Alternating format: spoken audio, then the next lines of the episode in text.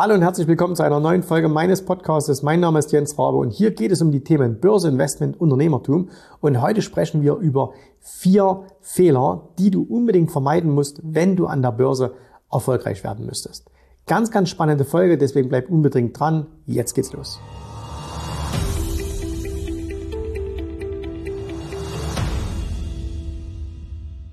Warum ausgerechnet vier Fehler? Naja, hat mehrere Gründe. Zum einen, das Ganze muss auch noch in ein Video passen. Ne? Wenn ich alle Fehler, die mir einfallen, die man an der Börse machen kann und die ich auch persönlich gemacht habe, dann hätte ich wahrscheinlich dieses Video auch nennen können 400 Fehler, die du an der Börse vermeiden musst. Das wäre aber vielleicht ein bisschen viel gewesen, aber es gibt natürlich unglaublich viele Fehler, die man machen kann. Und deswegen habe ich mir überlegt, okay, was sind denn so die krassesten Fehler, die ich immer wieder sehe und die ich auch selbst gemacht habe. Denn all das, wenn ich hier mal über Fehler rede, wenn ich hier mal über Dinge rede, die falsch laufen, dann sind das natürlich nicht nur Beobachtungen, die ich gemacht habe, sondern das sind zu 99 Prozent auch immer Dinge, die ich falsch gemacht habe. Also das heißt, ich weiß hier, wovon ich spreche, weil all die Dinge, die vielen jetzt von euch da draußen vielleicht hin und wieder mal passieren, wo sie sich ärgern, wo sie sagen, ah, das war jetzt ein Fehler oder so, das kenne ich nur zu gut, denn auch das habe ich früher falsch gemacht. Und ähm, wir haben ja schon darüber gesprochen, wir können aus Fehlern lernen, entweder aus eigenen Fehlern, aber natürlich auch aus Fehlern, die andere Menschen gemacht haben. Das ist ja der Grund, warum man beispielsweise Biografien liest. In einer Biografie liest man ja jetzt nicht zwingend, was hat der alles richtig gemacht, sondern was ist da auch alles schiefgegangen, was hat er für Fehler gemacht. Und daraus kann man ja auch eine ganze Menge lernen. Ne? Also, wir fangen mal an. Vier Fehler. Ich habe sie jetzt nicht geordnet, also das sagt von der Priorität her, sondern einfach so, wo ich dachte, okay, das kennt, glaube ich, auch jeder und das sollte man auch entsprechend so machen. Fangen wir mal an. Fehler Nummer eins. Und zwar, du machst aus einem Trade ein Investment. Das ist ein Fehler, den ich extrem häufig sehe. Das stelle ich sogar immer wieder fest, wenn wir mit unseren Klienten in den Live-Calls sprechen, wo sie uns dann zeigen, hey, ich habe gerade diesen Trade gemacht, was soll ich tun oder was will ich machen, ne, wo sie uns um, um Feedback bitten, also entweder mich oder meine Coaches. Und äh, ganz häufig ist es dann so, dass dann äh, so gesagt wird, ähm, oder ich kriege zum Beispiel auf Instagram auch ganz viele Nachrichten, ne, wo es genau so ist, wo dann gesagt wird, naja, ich habe jetzt beispielsweise hier diese Aktie XY gekauft und dann frage ich, was war deine Idee? Naja, meine Idee war, die, äh, die sollte bis zu dem Widerstand laufen oder das machen, egal, ne? irgendwie eine kurze Geschichte. Und dann ist es natürlich nicht so gekommen, wie es kommen sollte. Das heißt, es ist gegen eingelaufen. Und dann hat man vielleicht sogar einen Stop im Markt gehabt und hat gesagt, okay, wenn es da unten durchgeht, bin ich raus. Und dann wird dieser Stop weggenommen und dann wird gesagt, na ja, jetzt kurzfristig war vielleicht mein Einstieg nicht optimal. Aber langfristig betrachtet ist das doch eine ganz tolle Sache. Das ist ein ganz tolles Investment und deswegen eigentlich ist das eine langfristige Anlage. Und Jetzt spricht natürlich überhaupt nichts gegen langfristige Anlagen. Ganz im Gegenteil. Je langfristiger eine Anlage ist, umso erfolgreicher ist sie an der Börse. Zumindest rein statistisch betrachtet. Ne? Je länger ich etwas habe, je länger ich eine Aktie habe oder einen Berg voller Aktien habe, umso größer ist die Wahrscheinlichkeit, dass sie an Wert zulegen, je länger die Zeiteinheit ist, die ich sie habe. Ne? Wenn ich jetzt eine, Aktie kaufe und sage, was weiß ich, ich halte die jetzt einen Tag, dann ist der, der Zufall, dass diese Aktie morgen höher oder niedriger liegt, oder könnte man sagen, die Wahrscheinlichkeit vielleicht bei 50 Prozent. Also es ist fast ein Münzwurf. Und deswegen versuchen das ja Anleger und Trader eben über verschiedenste Techniken, Charttechnik, sonst irgendetwas hinzubekommen, dass sie ihre Wahrscheinlichkeit in ihre Richtung bewegen. So. Wenn ich jetzt aber ein Unternehmen kaufe, was fundamental gesund ist, was in einem Wachstumsmarkt ist, was wachsen kann.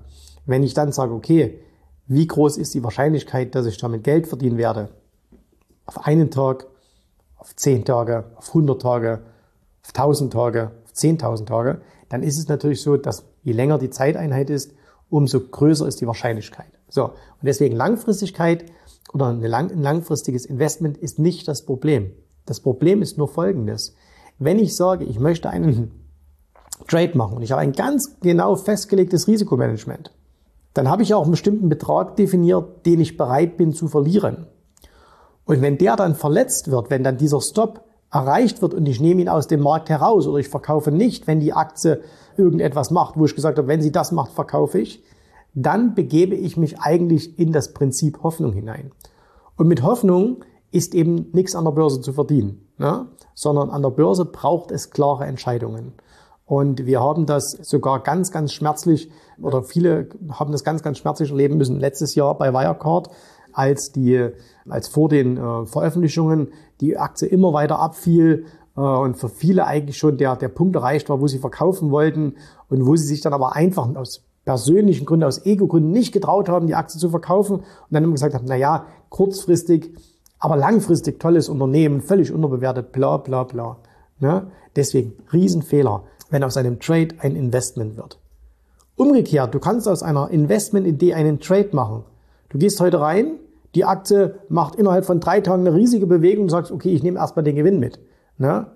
Ist auch nicht optimal, aber ist nicht so schlimm wie, wenn du sagst, aus einem Trade wird ein langfristiges Investment. Nicht gut. So, Fehler Nummer zwei. Und das ist der, was hier auch wieder kommt, und zwar, wenn, man könnte pauschal sagen, wenn du keinen Plan hast, wenn etwas anderes passiert, als du dir vorgestellt hast. Machen wir einen Punkt. Du sagst, du kaufst jetzt Aktien. Ne? Du kaufst jetzt Technologieaktien, du kaufst Momentum-Aktien, was auch immer. Und natürlich ist deine Erwartungshaltung, dass diese Aktien steigen, weil sonst würdest du sie nicht kaufen. So. Und jetzt passiert das aber nicht. Das heißt, die Aktien steigen jetzt nicht. Und jetzt fehlt den meisten Menschen ein Plan, wie es jetzt weitergeht. Und dieser Plan heißt ja nicht zwingend, wenn die Aktien nicht steigen, sondern fallen, dass du verkaufen musst. Ne? Sondern es könnte ja auch sein, dass du sagst, okay, ab einem bestimmten Punkt überdenke ich die Situation nochmal und hedge mich vielleicht. Ein anderer sagt, nein, nein, ich will mich überhaupt nicht hatchen, sondern ich möchte ab einem bestimmten Punkt, weil ich so von diesem Investment überzeugt bin, möchte ich nochmal nachkaufen. Ein dritter Punkt könnte eben tatsächlich sein, wenn es gegen mich läuft, an einer bestimmten Stelle beende ich diesen Trade. Also es gibt viele, viele Varianten. Der Punkt ist nur einfach der, du musst dir im Vorfeld darüber klar sein, was mache ich eigentlich, wenn nicht das eintritt, was ich mir erhofft habe. Weil, bevor du diesen Trade eröffnest, du kaufst jetzt eine Aktie, dann bist du noch, bevor du das tust, bist du noch emotional frei. Das heißt, du bist noch nicht mit dieser Aktie quasi mental verheiratet. Du bist auch noch nicht mit deiner eigenen Entscheidung verheiratet. Und damit kannst du noch relativ rationell entscheiden, was du tust. Also, ich will diese Aktie kaufen. Ich erwarte, dass die steigt. Wenn sie nicht steigt, okay, dann kaufe ich am Punkt B nochmal nach. Wenn sie weiterfällt, am Punkt C verkaufe ich dann. So. Sobald du dann aber drin bist in dieser Aktie, dann fängt hier oben das Kopfkino an. Ne? Dann, dann passieren plötzlich ganz, ganz komische, wilde Dinge. Und deswegen, du brauchst immer einen Plan. Du musst immer einen Plan haben. Was mache ich, wenn meine Ursprungsidee nicht aufgeht? Und viele machen sich auch gar keine Gedanken darüber, weil sie sagen, na ja, meine Ursprungsidee geht ja immer auf. Ne? Aber wir wissen doch, dass das nicht stimmt. Die meisten Dinge, die wir an der Börse machen, funktionieren nicht so, wie wir sie ursprünglich geplant haben. Weil ursprünglich geplant, jetzt mal im Bereich Aktien ist doch immer, wir kaufen und danach steigen die Aktien wie verrückt. Manchmal passiert das, manchmal aber auch nicht. Manchmal geht's eben nur seitwärts, manchmal geht's nach unten. Manchmal ist die Bewegung viel heftiger als erwartet, manchmal ist sie ganz, ganz langsam. Und da ist es immer wichtig zu sagen, okay, wenn das nicht funktioniert, also wenn mein Plan nicht aufgeht, dann brauche ich einen anderen Plan. Und den haben die meisten Menschen nicht. Und dann kommen sie immer wieder in Situationen, wo sie handeln müssen, wo sie vom Markt, von ihren Verlusten ins Handeln gebracht werden und das sind meist keine guten Entscheidungen. Ne? Und deswegen macht ihr immer vorher einen Plan. Gibt ja auch diesen Spruch, erwarte das Beste, bereite dich aber auf Schlechteste vor. Deswegen ist es für einen Aktienhändler durchaus eine gute Herangehensweise, wenn er sagt, ich gehe davon aus, dass mein Investment nicht funktioniert, beziehungsweise, vielleicht falsch formuliert jetzt, sondern dass er sagt, okay, die Wahrscheinlichkeit, dass mein Investment nicht funktioniert, ist genauso hoch, wie dass es funktioniert. Und wenn man sich das in den Kopf setzt und sagt, okay, ich habe eine 50% Chance, dass es auch nicht funktioniert, was mache ich dann? Und es ist auch nicht schlimm, wenn es nicht funktioniert. Ne? Wie gesagt, eine Aktie kann 100% fallen, aber 1000% steigen. Das heißt, mit einer 50%igen Trefferquote fährst du sensationell gut.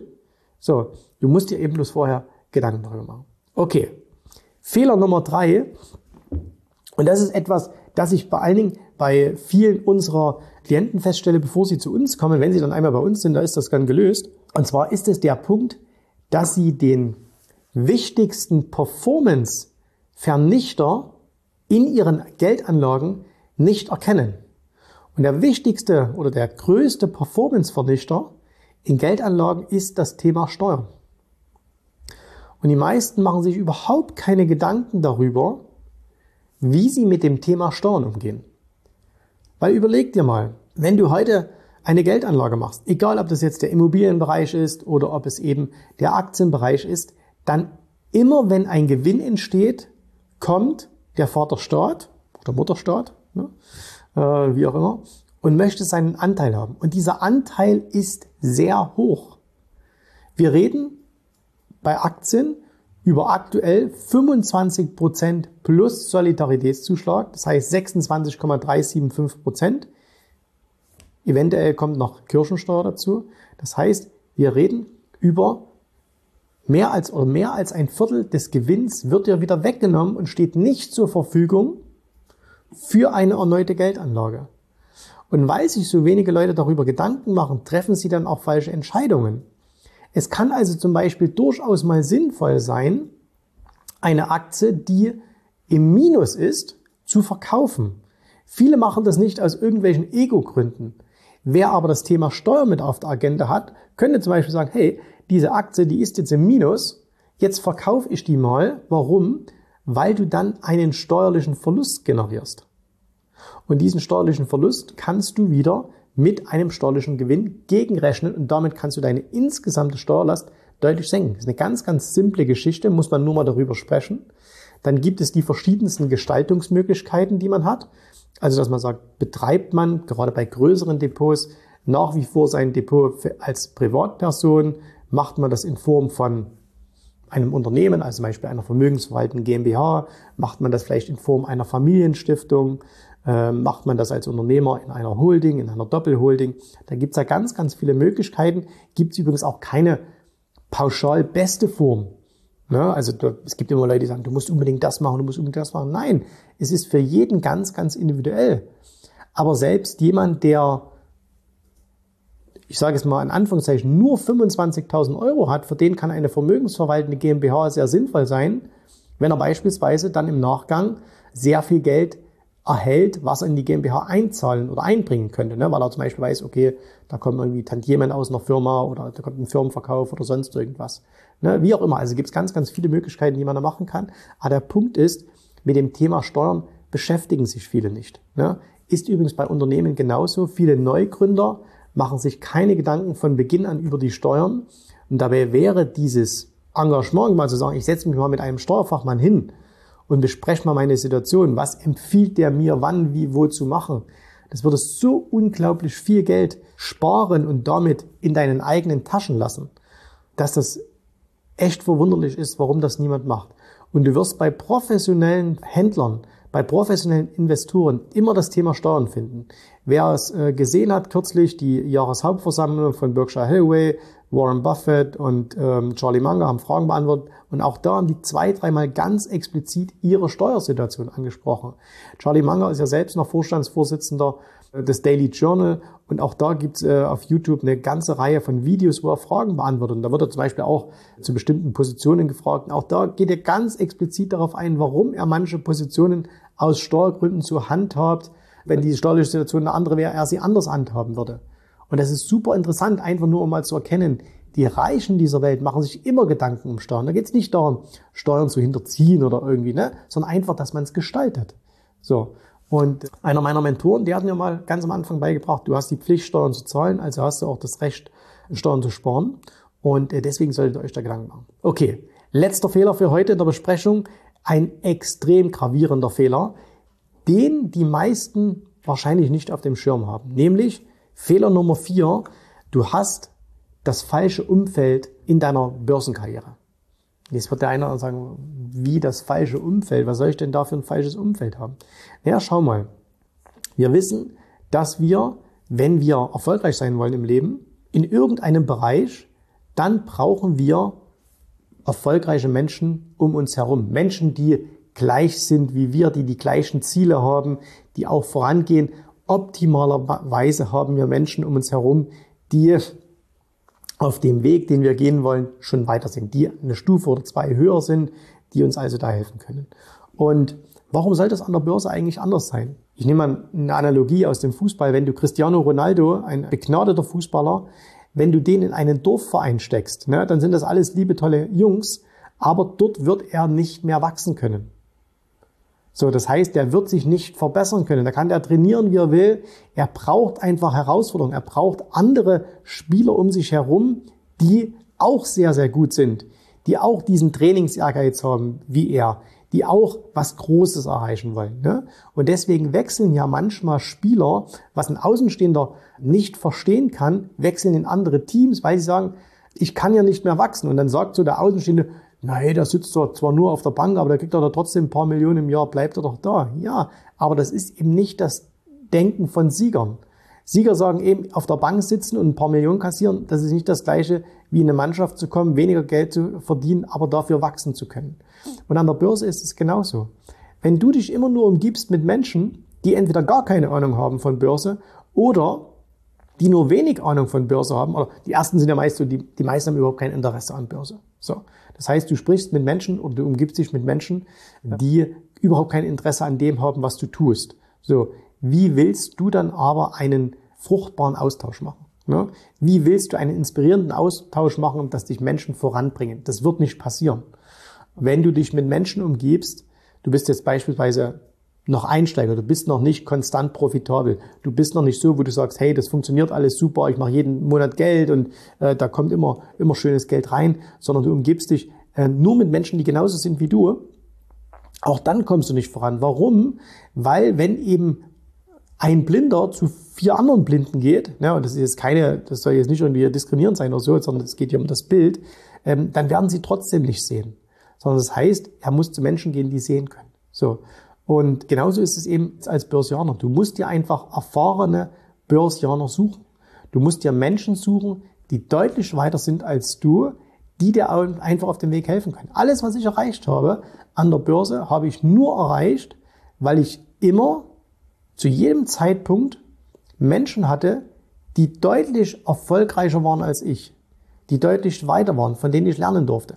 Ob das mein allererster Mentor war, ob das der Autor eines Buches war, der mir Dinge ja quasi dargebracht hat, die ich noch nicht wusste. Er war schlauer als ich, weil sonst hätte ich mir sein Buch nicht gekauft, sonst hätte ich das nicht gelesen.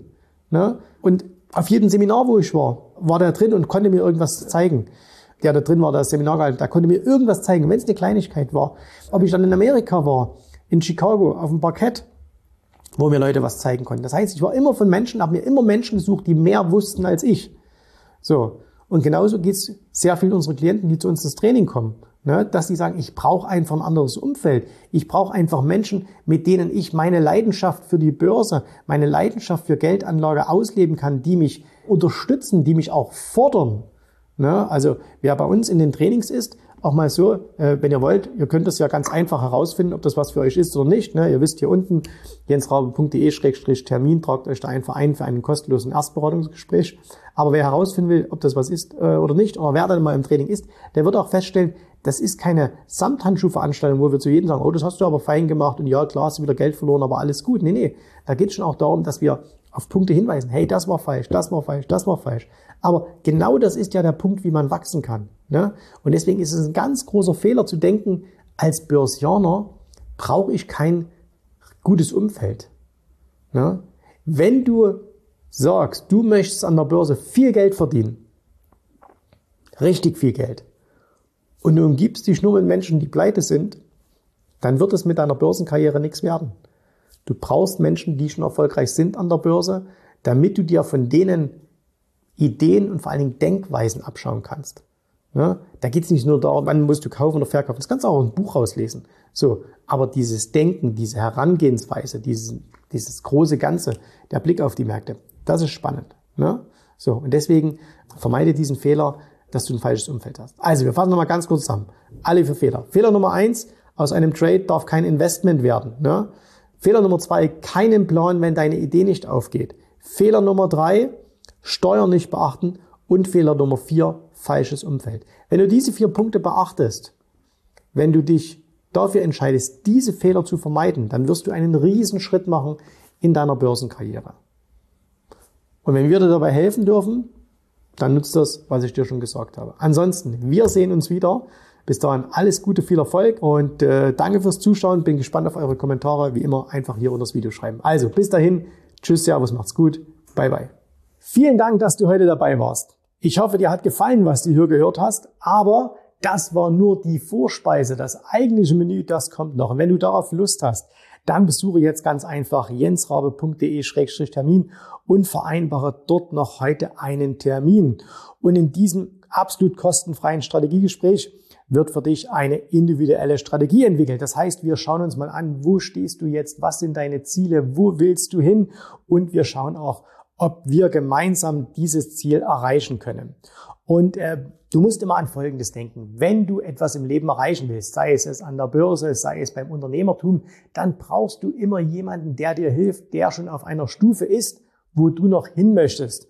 Und so wie jeder Sportler einen Trainer hat, so wie jeder erfolgreiche Selbstständige einen Mentor hat, so brauchst auch du an der Börse einen Mentor, der dir hilft, deine Ziele zu erreichen. In den letzten Jahren habe ich Tausenden von Menschen gezeigt, wie sie ein regelmäßiges Einkommen an der Börse erzielen, wie sie ihr Vermögen sichern können. Und auch du kannst das erreichen. Davon bin ich felsenfest überzeugt. Also, geh jetzt einfach auf jensrabe.de-termin und vereinbare noch heute deinen persönlichen Termin. Ich freue mich auf dich. Wir hören uns. Bis dahin. Tschüss, Servus, mach's gut. Bye bye.